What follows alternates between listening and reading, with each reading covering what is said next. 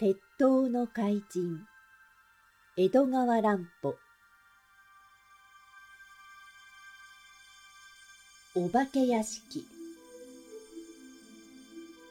高橋さんは不思議でたまらぬという顔つきです。明智はニコニコしながらこれもあいつらの手品ですよ。ケンジ君はあなたの目の前で連れ出されたのです。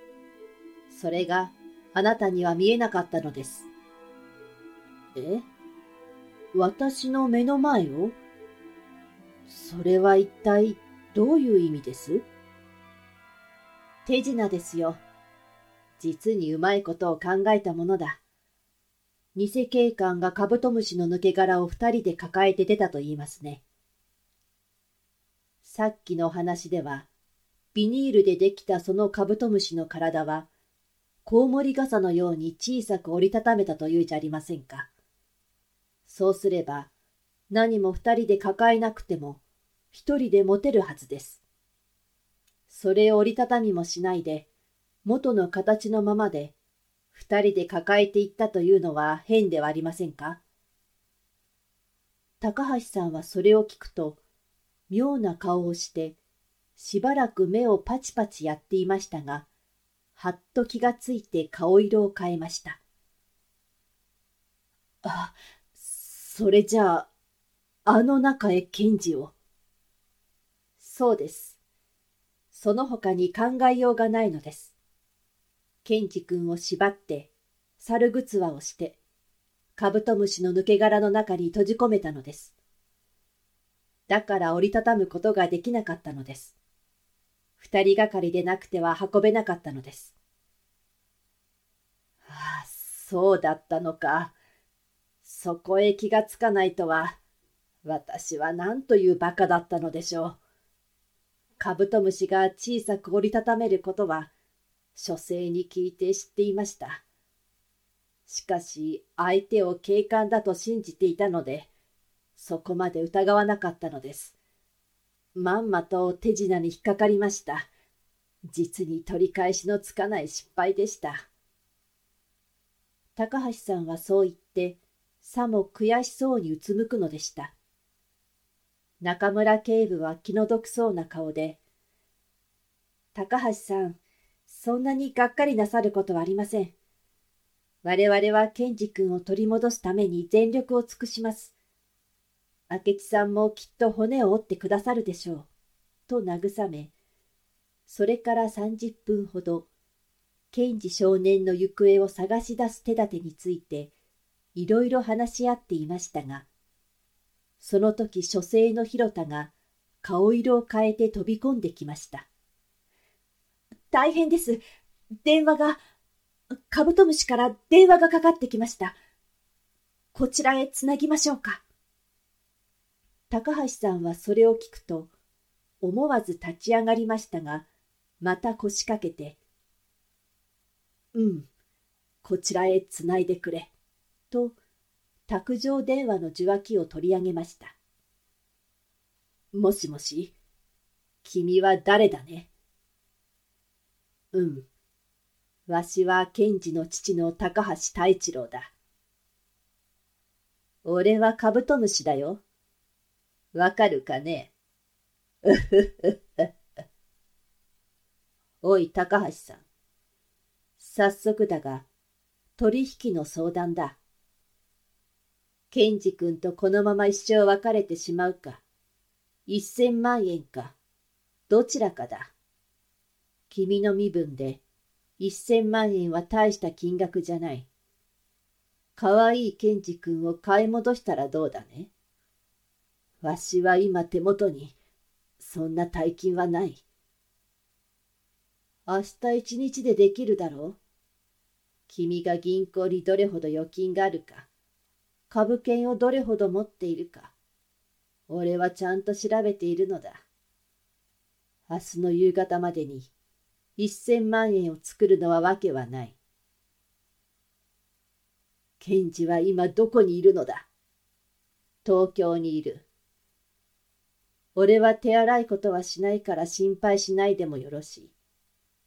しかし、身代金を持ってこなければ、君は可愛いケンジ君と一生会うことができなくなるのだ。身代金をどこへ持っていけばいいのだ？今詳しく教える。紙と鉛筆を用意したまえ。いいかね？明日の晩、9時だ。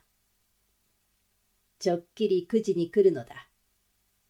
場所は新宿駅から八王子街道を西へ1キロ半ほど行くと、右に上楽寺という大きな寺がある。その寺の後ろの墓地の裏に、繊細でやられたままになっている大きな屋敷の跡がある。コンクリートの塀が壊れて、中は草ぼうぼうの化け物屋敷だ。建物は焼けてしまったが、洋館のレンガの壁だけが少し残っている。その壁の中へ入ってよく探すと、地下室への階段が見つかる。それを降りて、地下室へ入るのだ。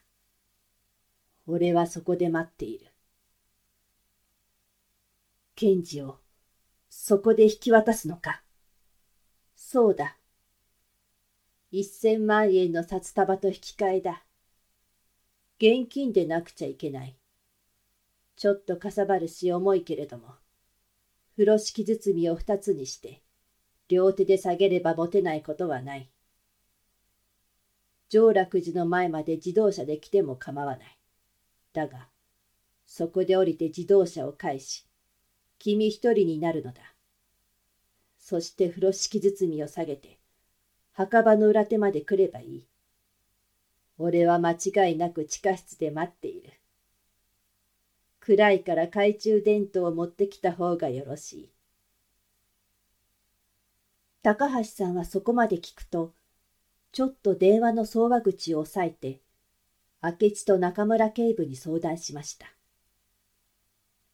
ともかく、承知したと答えておいてください。中村警部がささやき声で指図しました。よろしい。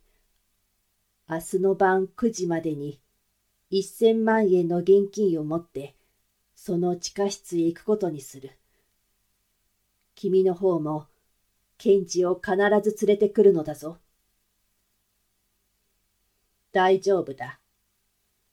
今君は誰かと相談したね。中村警部がそこにいるんじゃないかね。よろしく言ってくれたまえ。警察は我々の出会いの場所を知ったわけだね。だから大勢で俺を待ち伏せして捕まえようとするだろうね。しかし、それはよすように言ってくれたまえ。俺の方にはあらゆる準備ができているのだ。捕まるようなヘマは決してしない。それよりも、そんなことをすれば、君は永久にケンジ君に会えなくなる。わかったね。中村君にもよく言っておくんだ。じゃあ、間違いなく、9時だよ。そこでガチャンと電話が切れました。仕方がありません。私の負けです。身代金を用意して、検事と引き換えることにしましょう。高橋さんが残念そうに言いました。警察としては身代金などお出しになることをお勧めはできません。しかし、このチャンスを外すと、ケンジ君を取り戻すことが難しくなります。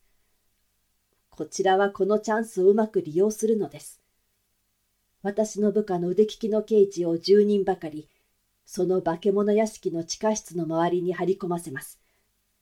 無論みんな変装して相手に悟られぬようにします。そしてあなたがケンジ君を取り戻すのを確かめた上、怪人団を周りから囲んでひっ捕らえてしまいます。お金も取り返します。しかし、お金は偽物ではいけません。相手も十分用心しているでしょうから、偽物と気づかれたらおしまいです。やはりご面倒でも、本当の札束を用意してくださらなくてはいけません。ねえ、明吉さん、この他に手立てはないと思いますが。中村警部が相談するように言いますと、明智はあまり乗り気でもない様子で、警察としてはそうするより仕方がないでしょうね。しかし、相手を逃がさないようにしてください。ケンジ君を取り戻すまでは、決して相手に気づかれてはいけません。刑事諸君にそのことはよく注意しておいてください。明智はそれを何度も繰り返して、念を押すのでした。